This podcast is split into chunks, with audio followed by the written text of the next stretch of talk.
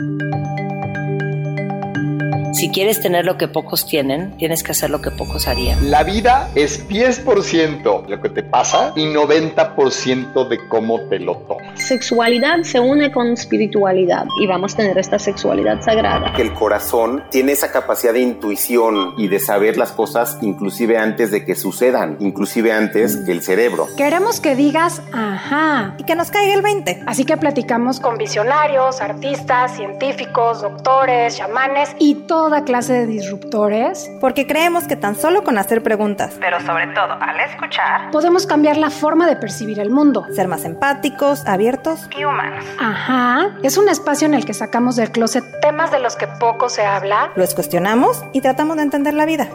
Yo soy Paulina Feltrín. Y yo Valeria Benavides. Y esto es... Ajá. Hola, bienvenidos a un episodio más de Ajá. ¿Cómo estás, Val? Muy bien, Pau. Feliz, feliz de tener a Adri aquí hoy con nosotros y del tema del que vamos a platicar hoy. Así es, para todos los que no saben, hoy vamos a hablar de fascia. ¿Y qué es fascia? Nadie sabe, pero está en la boca de todo mundo, así que por eso tenemos esta doctora especialista en el tema. Y bueno, ¿quién es la doctora Adriana Cabañas? Ella es médico enfocado en la relación mente-cuerpo y especialista en yoga con más de 10 años de experiencia. Su trabajo está dedicado a crear un espacio seguro donde cada persona pueda descubrir a través del movimiento aquello que le nutra física, mental y espiritualmente. Se considera una apasionada del estudio de la conciencia corporal, de la fascia, neurociencia y trauma emocional. Desde esta base, brinda acercamiento científico y sustentado para usar las herramientas de yoga como apoyo para generar y fortalecer la respuesta de relajación en el individuo, tener la capacidad de autorregularse y abrir la puerta para la recuperación, regeneración y bienestar. En este camino es creadora de Flor de Loto. Es un programa de yoga para pacientes que han vivido la experiencia de cáncer de mama.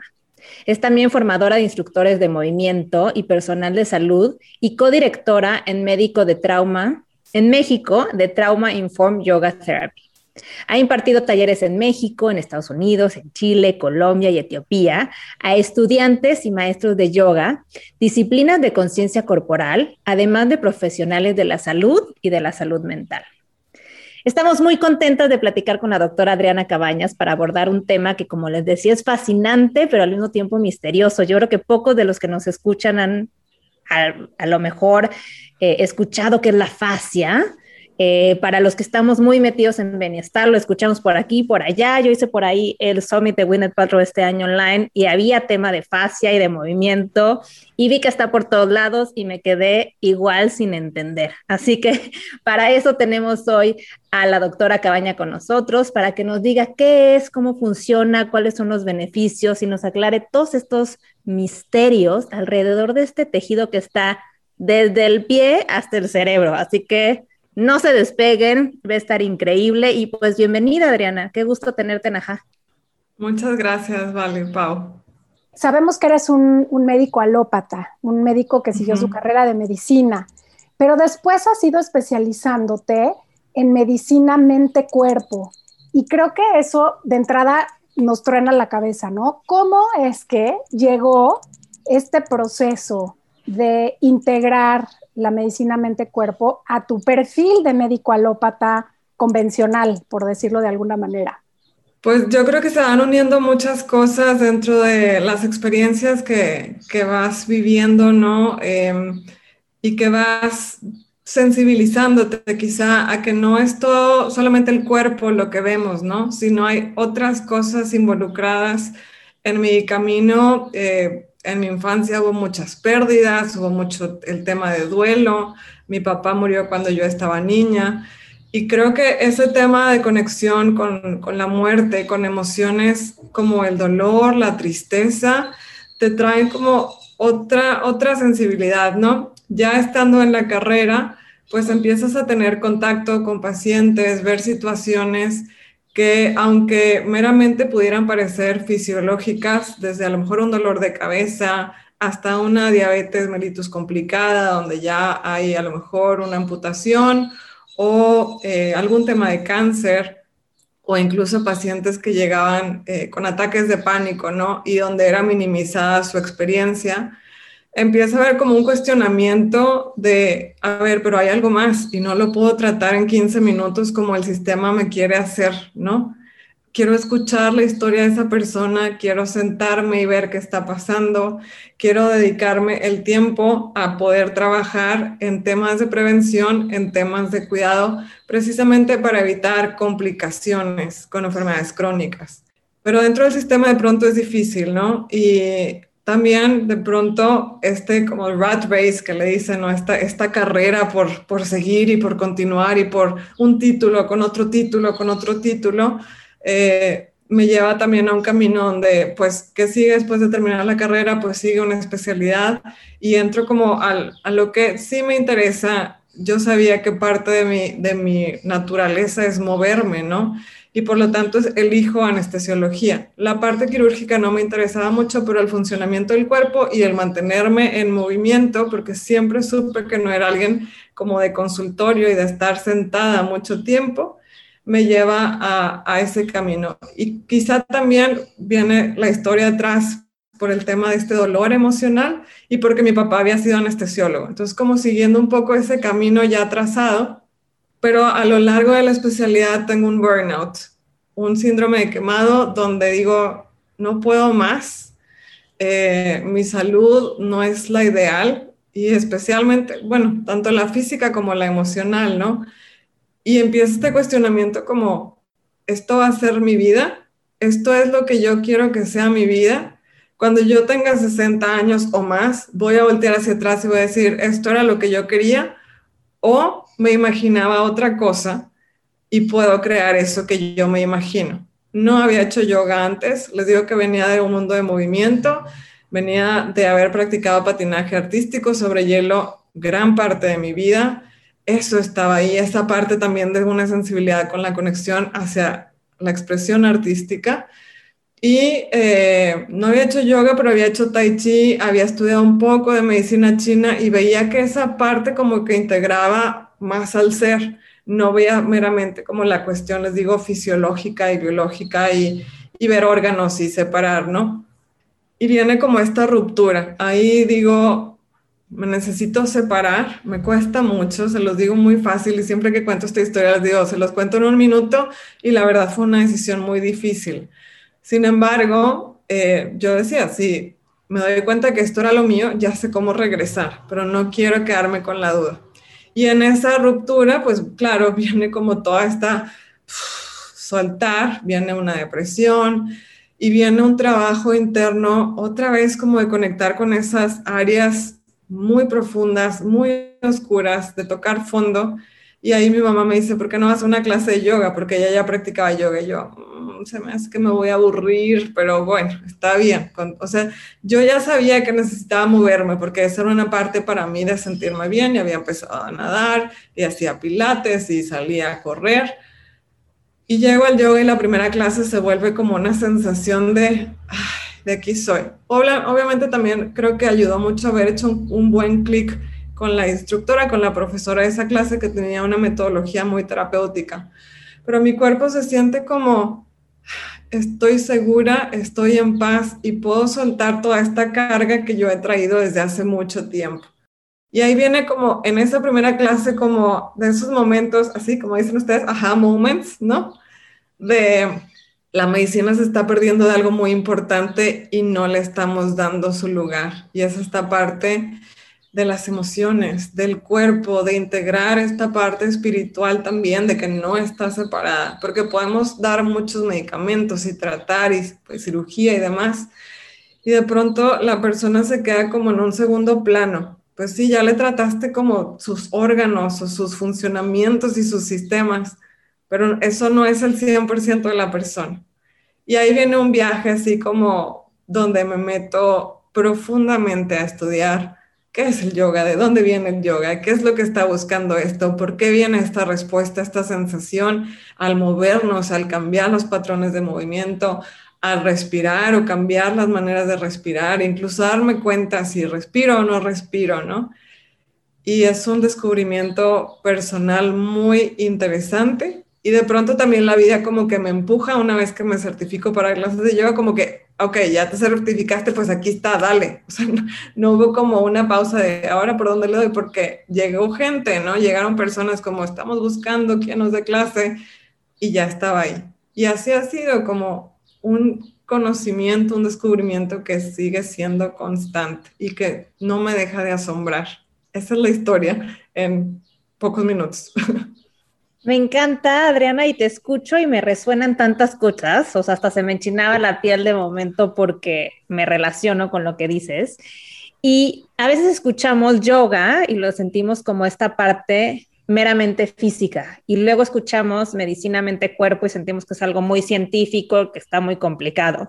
Y tú que integras estas dos partes, ¿nos puedes explicar qué es la medicina mente-cuerpo y cómo es que el yoga se suma a esta forma de tratar la, enfermedad o promover la salud? Son em, la medicina mente-cuerpo, si bien suena como algo nuevo, es algo que ya viene trabajándose desde mediados de, de 1950, incluso antes. La psicología ya empezaba a integrar la eh, respuesta de relajación. En Estados Unidos toma fuerza este, y hay el, el Instituto de, de, Medicina Mente Cuerpo de Harvard. Viene, se me acaba de ir el nombre, em, ahorita me acuerdo, ahorita sale. Pero eh, hay un cardiólogo de Estados Unidos que es el director Henry Benson, ya me acordé, que, gracias, eh, que empieza a estudiar, ¿no? ¿Qué, ¿Qué, pasa con esta respuesta de relajación? Empieza a estudiar la meditación, empieza también a darle como una estructura de por qué pasa y de ahí viene como esta conexión que no son solamente como la, la parte fisiológica, sino también esta parte mental, cognitiva y emocional que viene también a darnos una mejoría en la, en la respuesta de salud o la respuesta de bienestar, pero también si no se trabaja nos puede alentar o retroceder en el proceso. Entonces, si bien en México todavía suena como algo nuevo, suena como algo nuevo, pero también la psicología de la salud viene desde hace ya varias décadas trabajándolo. Eh, simplemente como que ahora ya el concepto unido medicina, mente, cuerpo viene como a sonar distinto, pero como les digo siempre, nadie tiene el hilo negro, ¿no? Son cosas que van a lo mejor cambiando simplemente como de nombre. Y el yoga o las prácticas de conciencia corporal entran dentro de la medicina mente-cuerpo como un tipo de terapia complementaria. Esto siempre me gusta aclararlo con la gente que trabajo, porque, como bien dice el nombre, eh, complementa a todo lo que ya se pueda estar haciendo dentro de los tratamientos alópatas. Entonces, siempre nos va a dar una posible mejoría si el paciente lo busca o la persona lo busca, ¿no? El trabajar con el cuerpo, el movilizar el cuerpo, como dicen también, el ejercicio bien manejado, porque también todo exceso es malo, ¿no? También me gusta decirlo. Pero eh, el ejercicio, la actividad física o el movernos nunca va a tener bien manejado una respuesta negativa. Los efectos secundarios siempre son positivos y siempre también les hago la broma, ¿no? Nadie se, o sea, a lo mejor te cuesta iniciar y te cuesta salir a caminar o te cuesta abrir el tapete y decir, ok, voy a hacer yoga. Pero después de que lo haces, nadie dice que, chin, me hubiera acabado en el sofá, me hubiera acabado en la cama. Ya que lo haces, ya que te moviste, dices, qué bueno que me moví, me cambió mucho la sensación. Entonces, ahí es donde la parte de yoga, la parte de movimiento entra dentro de todo el tema de medicina mente-cuerpo, que engloba muchas cosas, como les digo, engloba toda esta parte mental, la parte de la nutrición, la parte del manejo de emociones, la parte de trauma y el yoga como disciplina de movimiento entra dentro de pues el ejercicio. Adri, me, me resuena también, como dice Pau, creo que la única cosa que hice durante mi tratamiento de cáncer de mama fue yoga. No podía, no aguantaba otra cosa, y me servía muchísimo como justo para esta conexión, ¿no? Porque de pronto lo que pasa cuando estás lleno de medicamentos, y eso lo sabrás mucho mejor que yo, pero estás como en una desconexión total de tus sensaciones, sabes que te sientes mal, pero no sabes exactamente qué es eso.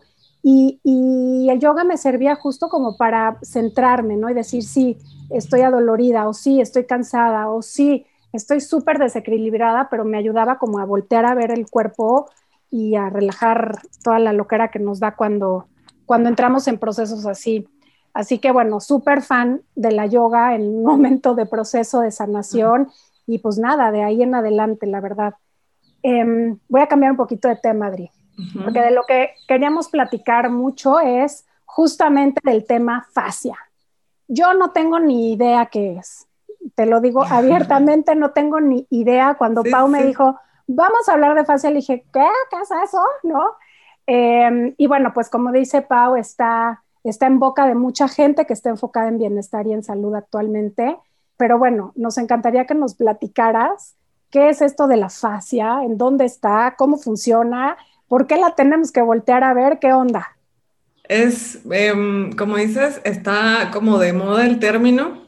No es nada nuevo tampoco porque siempre ha estado ahí y a la vez estado tan ahí y está tan permeado en todo nuestro cuerpo que lo vuelve complejo de pronto de entender, porque es eso que no alcanzamos a ver. Si decimos, ah, el cerebro, y todo el mundo se imagina un cerebro, y ah, bueno, el sistema digestivo, y alguien se imagina, ¿no? Los este, órganos que componen el sistema digestivo, o los huesos, o los músculos, es un poco más claro.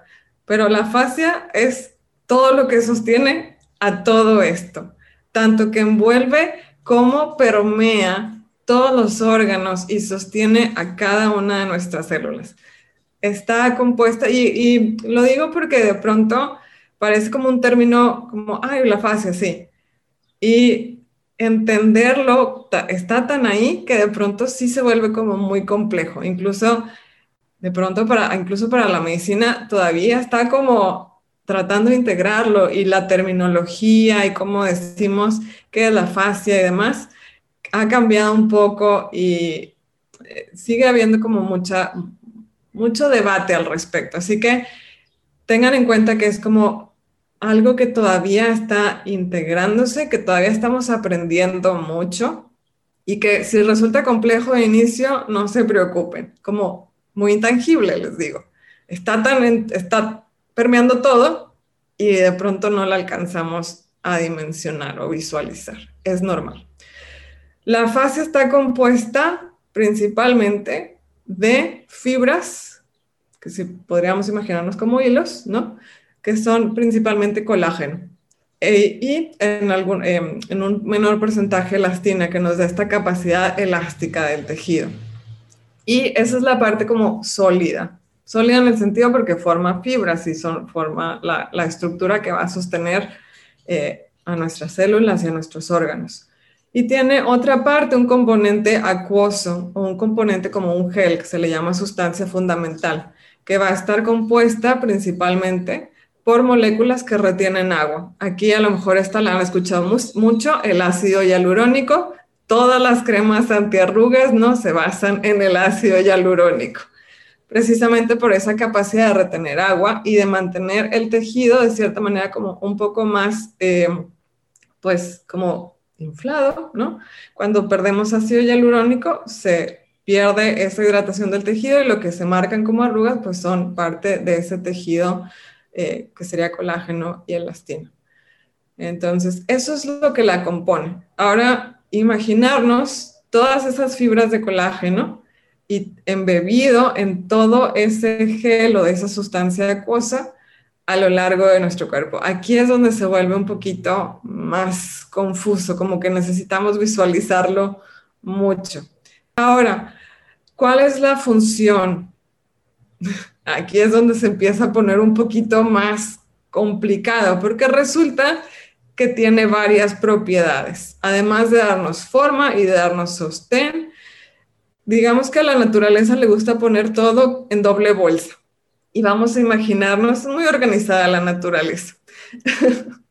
vamos a imaginarnos aquí, eh, una de las maneras como más simples de em, explicarlo es imaginando una naranja o visualizando una naranja. Tenemos la naranja y tiene su cáscara, así como nosotros tenemos la piel. Empezamos a quitar la piel de la naranja y viene esta capa blanca, ¿no? Una capa fibrosa. Esa es como nuestra segunda piel, se le llama la fascia profunda es como un, le llaman un unitardo, es lo que sostiene a los músculos y a los huesos y va también a envolver el resto de nuestros órganos. Si seguimos quitando esa capa blanca de la naranja, empiezo a descubrir que está eh, ya puedo visualizar mejor los gajos de la naranja, ¿no? Sí. Y podemos ver aquí, ajá, puedo separar cada gajo. Si yo separo un gajo y además abro ese gajo, voy a que hay bolsitas que tienen el jugo, ¿no? Así que todo está como en bolsas. Nosotros estamos igual. Está la piel, debajo de la piel está la, bueno, la epidermis, la dermis, está una capa de tejido adiposo, que eso es parte de nuestra fascia, donde se sostiene o donde le da el deslizamiento a la piel que está por encima de esa fascia profunda, el unitardo. Si quito el unitardo, puedo ver los músculos puedo separar los músculos, pero incluso los músculos si los empiezo a abrir, ¿no? Empiezo a ver que están las fibras musculares y que están envueltos. Y así los órganos y así el sistema nervioso. Tenemos la dura madre, tenemos la cápsula de los órganos y esa, además, cada órgano, cada tejido, entre las células va a haber colágeno y va a haber ácido hialurónico, sustancia fundamental, sosteniendo y permitiendo que a, través de eso, que es un medio acuoso, pasen sustancias, venga esta parte de la vascularización, la irrigación, la permeabilidad de los nutrientes, etc. Básicamente la información que transmite la fascia es una fuerza mecánica, es una información mecánica. El colágeno que se deposita y que nos sostiene, se deposita de acuerdo a las líneas de tracción de cómo nos movemos. Entonces, de acuerdo a cómo yo me muevo, cuáles son mis patrones de movimiento, pues se va a ir depositando en esas líneas, e, de esa manera, eh, el colágeno. Y recordando que esto es todo un continuo, no es como que me quitan un hilo y de ahí se va descosiendo todo, ¿no? Vamos siguiendo, o sea, no, no hay un inicio ni un fin, es un continuo completo. Em, Adriana, como que quiero puntualizar un poco. Entonces, esta fascia es como lo que le da forma al cuerpo, ¿no? O sea, nosotros pensamos en el músculo y me imagino, ya sabes, una pantorrilla así fuerte, energizada, ya sabes, de un corredor, pero si no hubiera fascia, ¡pum! se caería el músculo. O sea, es digamos que es lo que lo sostiene. Ajá, sí, tanto al músculo como al resto del cuerpo. Bien dicen que si no hubiera fascia seríamos como un charco de agua, así, ¿no? o sea, las células no tendrían dónde sostenerse. Y como les digo, esta eh, fuerza mecánica al final, el colágeno llega hasta sostener y adherirse a la, a la eh, membrana celular y el impacto mecánico llega incluso a tener efectos sobre la expresión genética. Todo está conectado. Todo está conectado. Justo quería como que me explicaras, o sea, porque ahora que me dices que está en todos lados y que es una fuerza mecánica, y tú con tu especialidad en yoga, pues entiendo que el movimiento es vital para la fascia, ¿no? Entonces estoy pensando, después de hacer ejercicio que te dicen estírate o lo importante que es estirarte en la mañana, o la importancia de la flexibilidad, la fascia necesita de movimiento, porque hace rato hablabas como que se mueve, que necesita como que estirarse, ¿no? Entonces, ¿qué hago para mover mi fascia? O sea, ¿cómo, le doy mantenimiento? Claro, eh, Robert Schleib, que es uno de los principales investigadores eh, de la fascia, menciona que hay como este entrenamiento facial y veámoslo como una manera de nutrir mecánicamente, quizá o a través de movimiento, la fascia. Vamos a hablar también, eh, y aquí es importante mencionar, que la fascia tiene cuatro propiedades básicas, ¿ok? Sabiendo que actúa de pronto como algo sólido y de pronto como algo líquido. Y aquí empieza a complicarse la cosa. Por eso digo que no como si fuera agua. A ver en qué estado la encuentras. Ah, exacto. A veces funciona como agua, a veces funciona como sólido. Entonces, a, estas propiedades le llaman un fluido con propiedades no newtonianas. No me voy a meter a esa parte porque se suena muy complicado. El tema es cuatro propiedades. Viscosidad. Imaginen esta parte, ¿no? Un fluido, o siempre uso el ejemplo como la miel. La miel cuando hace calor tiende a ser muy fluida, una miel de abeja, ¿no? Está en un estado mucho más líquido, pero cuando hace frío tiende a cristalizarse. Nuestra fascia funciona así. con diferente temperatura puede estar mucho más líquida o tender a estar un poco más viscosa y limitar ese deslizamiento y movimiento. La siguiente es la, propiedad elástica. Tiene esta capacidad como resorte. Eh, recibe energía y entrega energía. Si yo comprimo, si yo hago un movimiento como de rebote, esa eh, energía potencial la guarda y me la da para poder saltar yo necesito como ir un poco hacia abajo, ¿no? Es eso.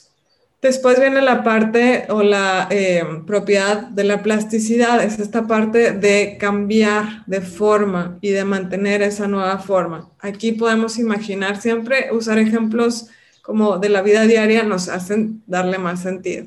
Imaginamos una bolsa de plástico, como una bolsa de las que se usaban en el súper, ¿no? Si yo la voy estirando suavemente, quizá voy a ir deformándola y va dando de sí. Si la jalo rápido, es muy probable que se rompa. Pero si yo voy como lentamente traccionando, incluso puedo llegar a marcarle el pulgar, ¿no? Esa es la, propiedad de plástica. Si yo a lo largo de mi eh, entrenamiento o mi actividad diaria, o pensemos a lo mejor, por ejemplo, en una bailarina que tienen esta flexibilidad asombrosa, pues han hecho de esa em, de esa propiedad uso para darle mucho mayor tracción a sus tejidos faciales. En este caso, por ejemplo, los tendones, que son lo que conecta a los músculos con los huesos. Y la última propiedad es la remodelación. Esto implica que a través de mi movimiento cotidiano, a través de mis líneas de movimiento, de mis vectores de movimiento y de cómo yo suelo usar mi cuerpo, se va a ir em, como se dice, colocando el colágeno a manera de poder darle mucho mayor eficiencia. Y pensemos quizá en cuerpos de diferentes disciplinas, como es el cuerpo de un nadador. Pues generalmente es una espalda amplia, ¿no? Con brazos grandes, porque su movimiento cotidiano implica usar los brazos. En una bailarina, pues vamos a ver estas pantorrillas mucho más desarrolladas, porque necesita fuerza para sostenerse sobre las puntas. Eh, diferente también a lo mejor la musculatura de un ciclista o la musculatura de un jugador de fútbol o después de haber a lo mejor tenido un periodo de reposo largo, que tuvimos que estar en cama mucho tiempo o que tuvimos también otro ejemplo que ayuda, cuando a lo mejor tuvimos una fractura y nos enyesaron, ya se usan otras técnicas, ¿no? Eh, pero de pronto queda una extremidad como mucho más delgada que la que no estaba precisamente porque se pierde algo de masa muscular ahí y la fascia también cambia un poco. Entonces, estas cuatro propiedades son importantes y no hay un solo movimiento o un solo ejercicio que trabaje a todas.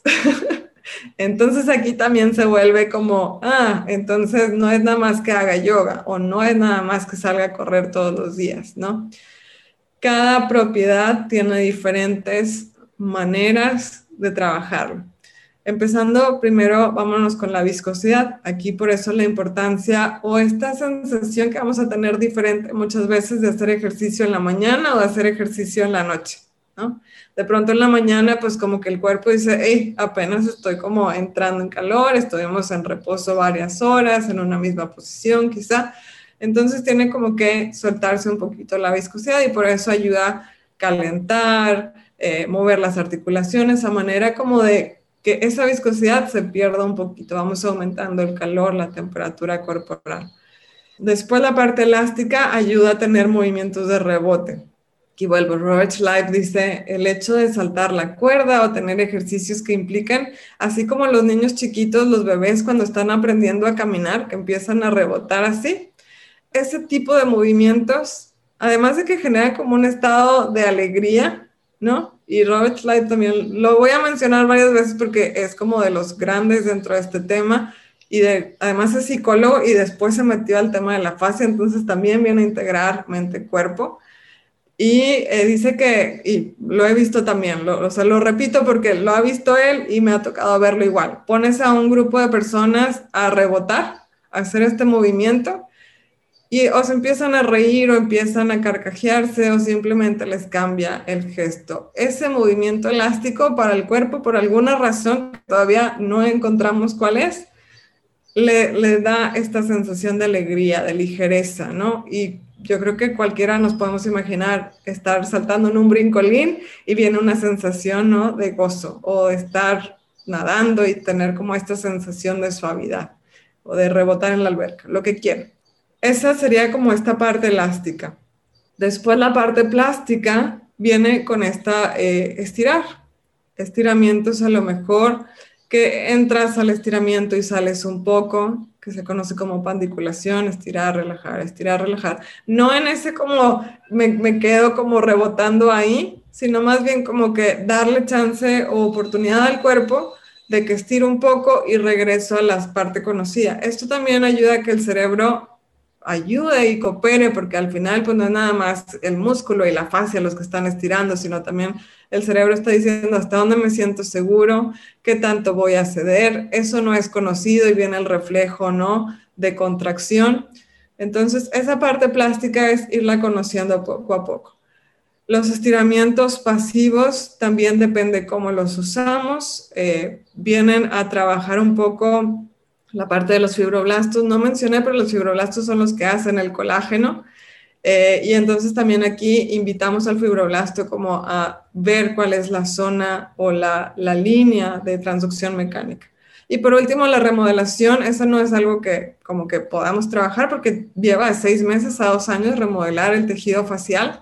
Sin embargo, el hecho de la constancia de practicar una disciplina o varias disciplinas va a hacer que nuestro cuerpo vaya conociendo eh, o dónde queremos que se vaya dirigiendo ese colágeno y como eh, también que la fase se mantenga hidratada. Al final, los vasos sanguíneos y todo el, el sistema eh, linfático pues está corriendo a través de eso.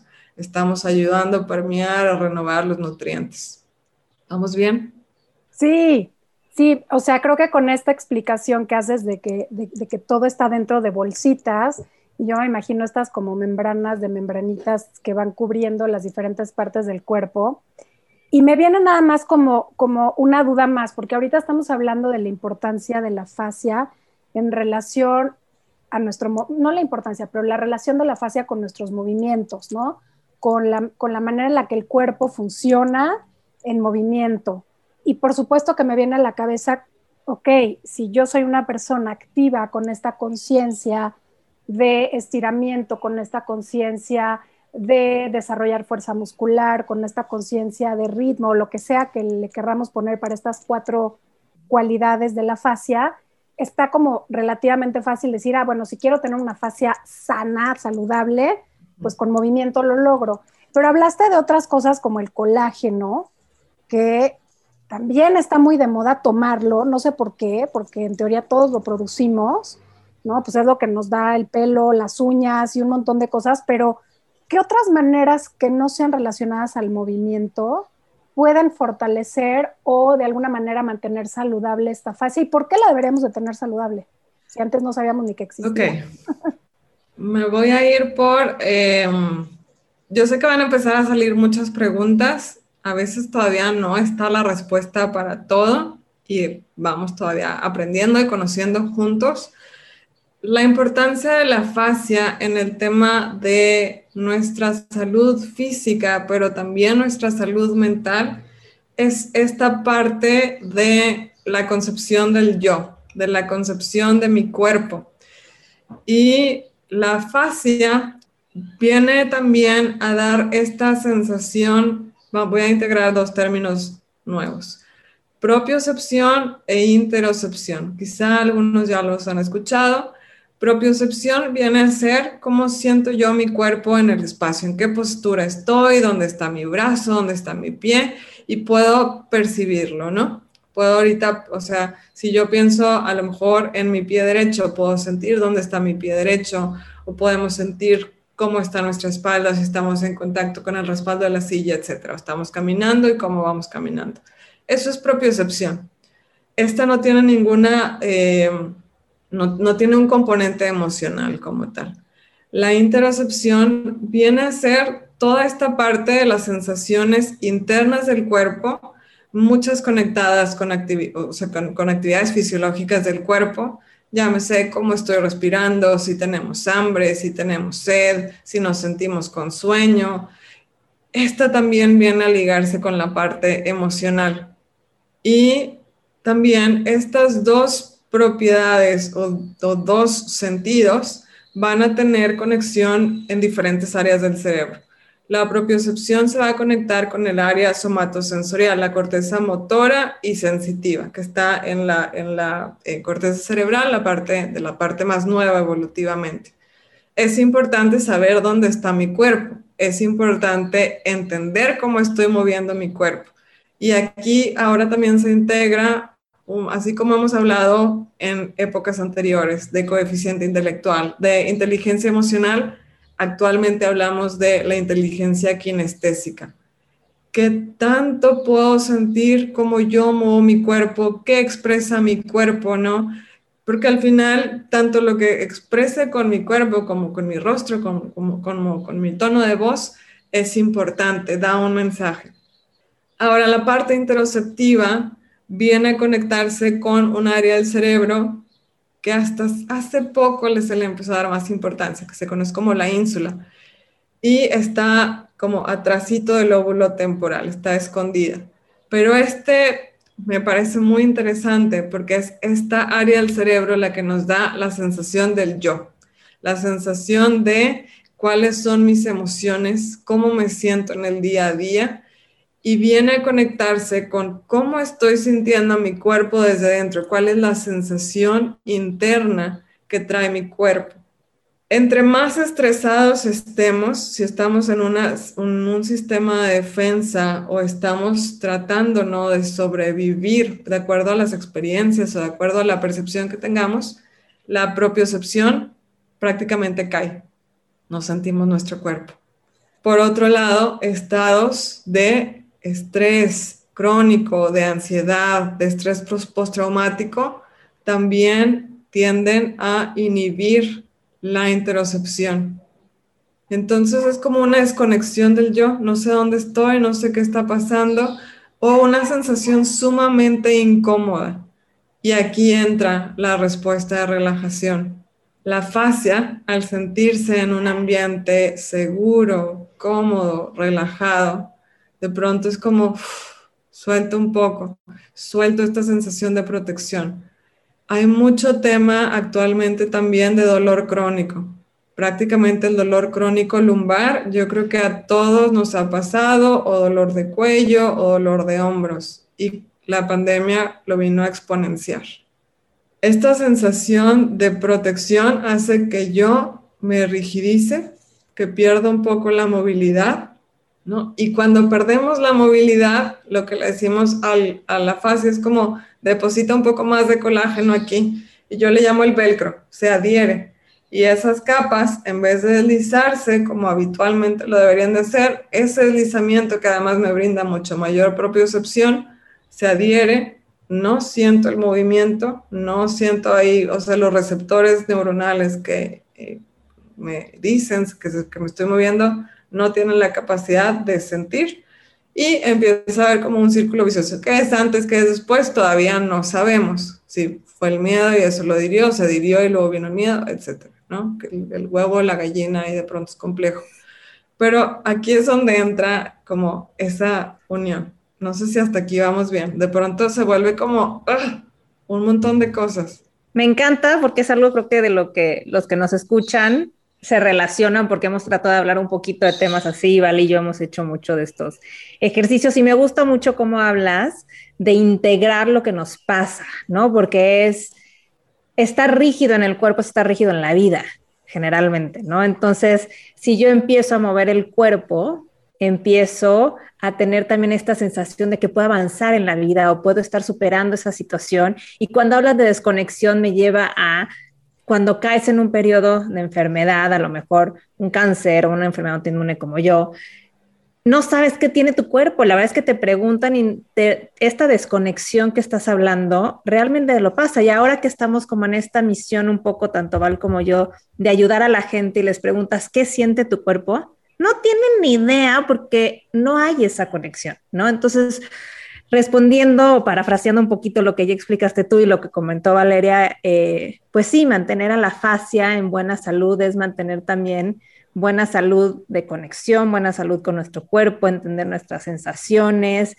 Eh, y me encanta cómo cada vez nos damos cuenta que el movimiento, no el ejercicio 30 minutos al día, sino el movimiento, integrarlo en nuestra vida es lo que nos ayuda a estar sanos, ¿no? Entonces, cuando hablas de este velcro o de esta eh, falta de flexibilidad, ¿no? Que entiendo que la, la fascia se mueve en dos direcciones opuestas, ¿no?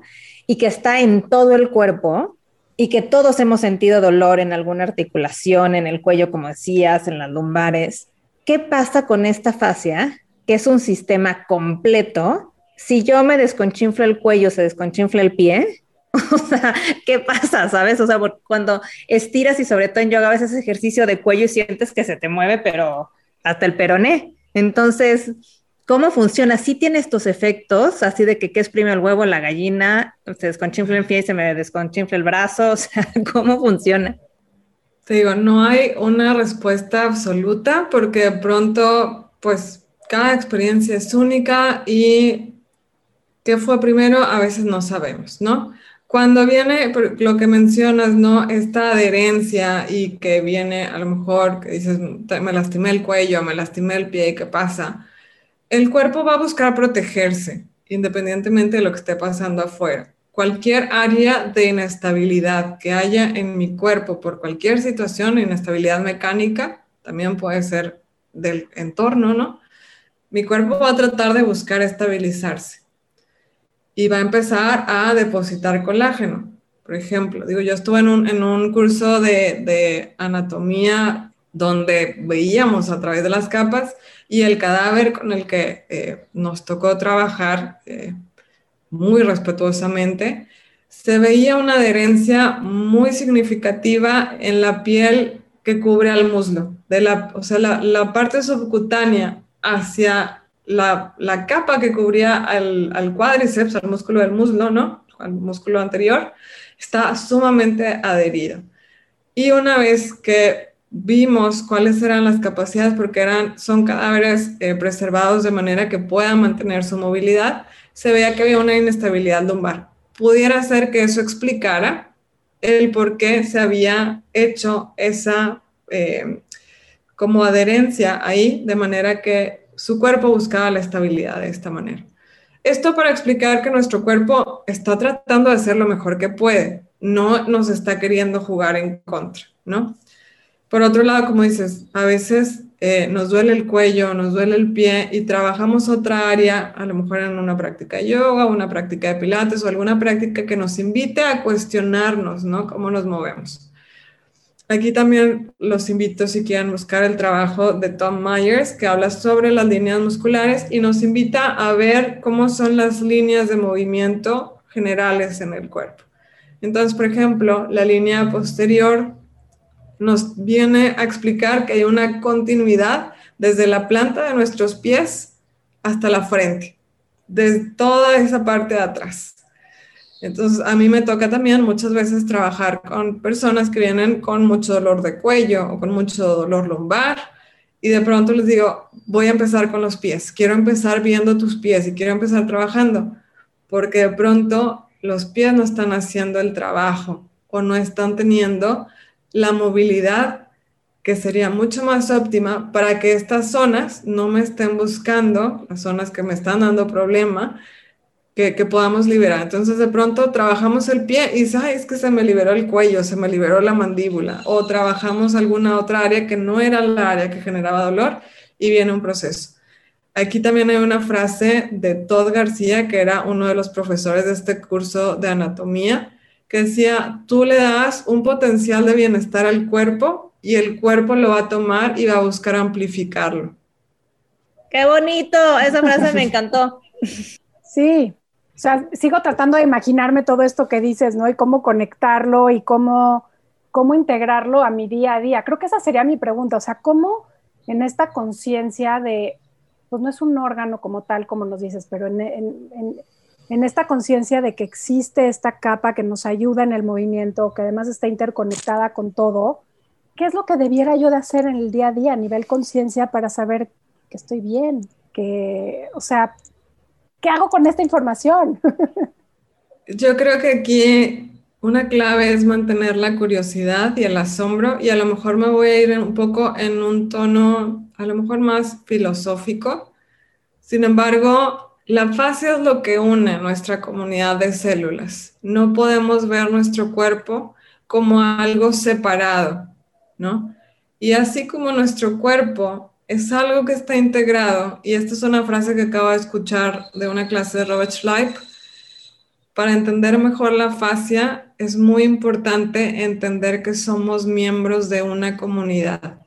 El analizar nuestra personalidad, el analizar cómo contribuimos en generar esta parte de integración y no de separación, es algo que nos ayuda a entender la fascia. Podemos imaginarnos la fascia como el aire que está entre cada uno de los seres humanos. Me encanta porque está en todos lados y nos hace reflexionar y a mí esto de crear comunidad y empezar a quitar el individualismo me parece la solución de casi todos los problemas, ¿no?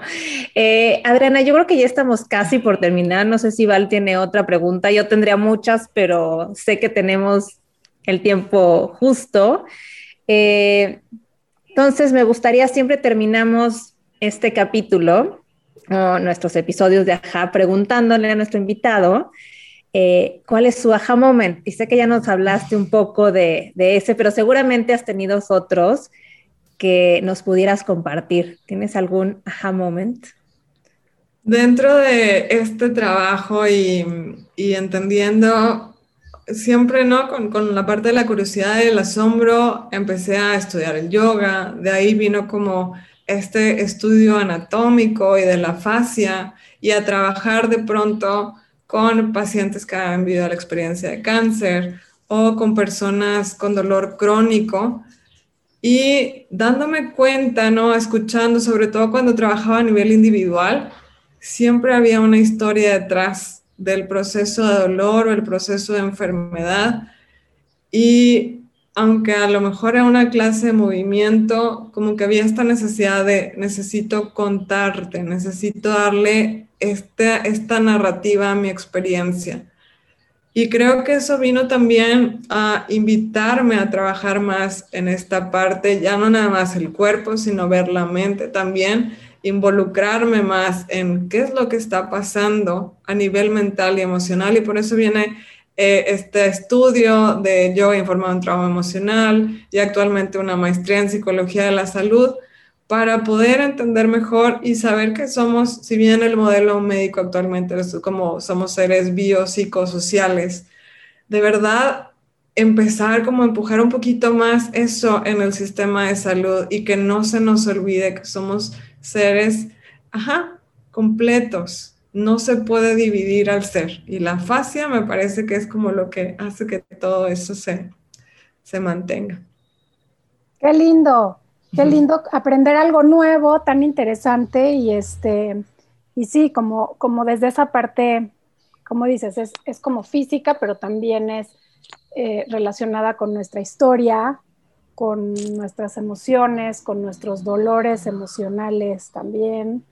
Qué interesante plática, Adri. Muchísimas gracias por, por compartir. También me quedo con muchas dudas. Creo que, como dices, esto simplemente abrió más la curiosidad y el interés y habrá que seguir investigando y aprendiendo mucho más sobre esto, que seguramente, pues nada, va a estar también en boca de muchísima gente todo el tiempo. Así es. Y Adriana, si la gente te quiere seguir, si quiere tener una consulta contigo, ¿dónde te encuentran? Me pueden encontrar a través de Instagram, estoy como Adrianush y por ahí me pueden enviar mensaje directo, con todo gusto.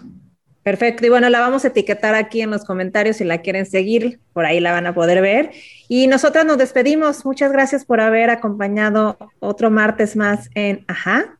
Esperamos que hayan tenido varios ajá, como los que tuvimos nosotras en esta plática con Adriana. Y les invitamos a seguirnos, estamos como arroba ajá.mx. Así es, si crees que este episodio pueda serle de utilidad a alguien, bueno, pues comparte, taguéanos y haznos llegar a muchas más personas que quieran aprender, así como nosotras. Yo soy Paulina Feltrín. Yo, Valeria Benavides. Y esto fue Ajá.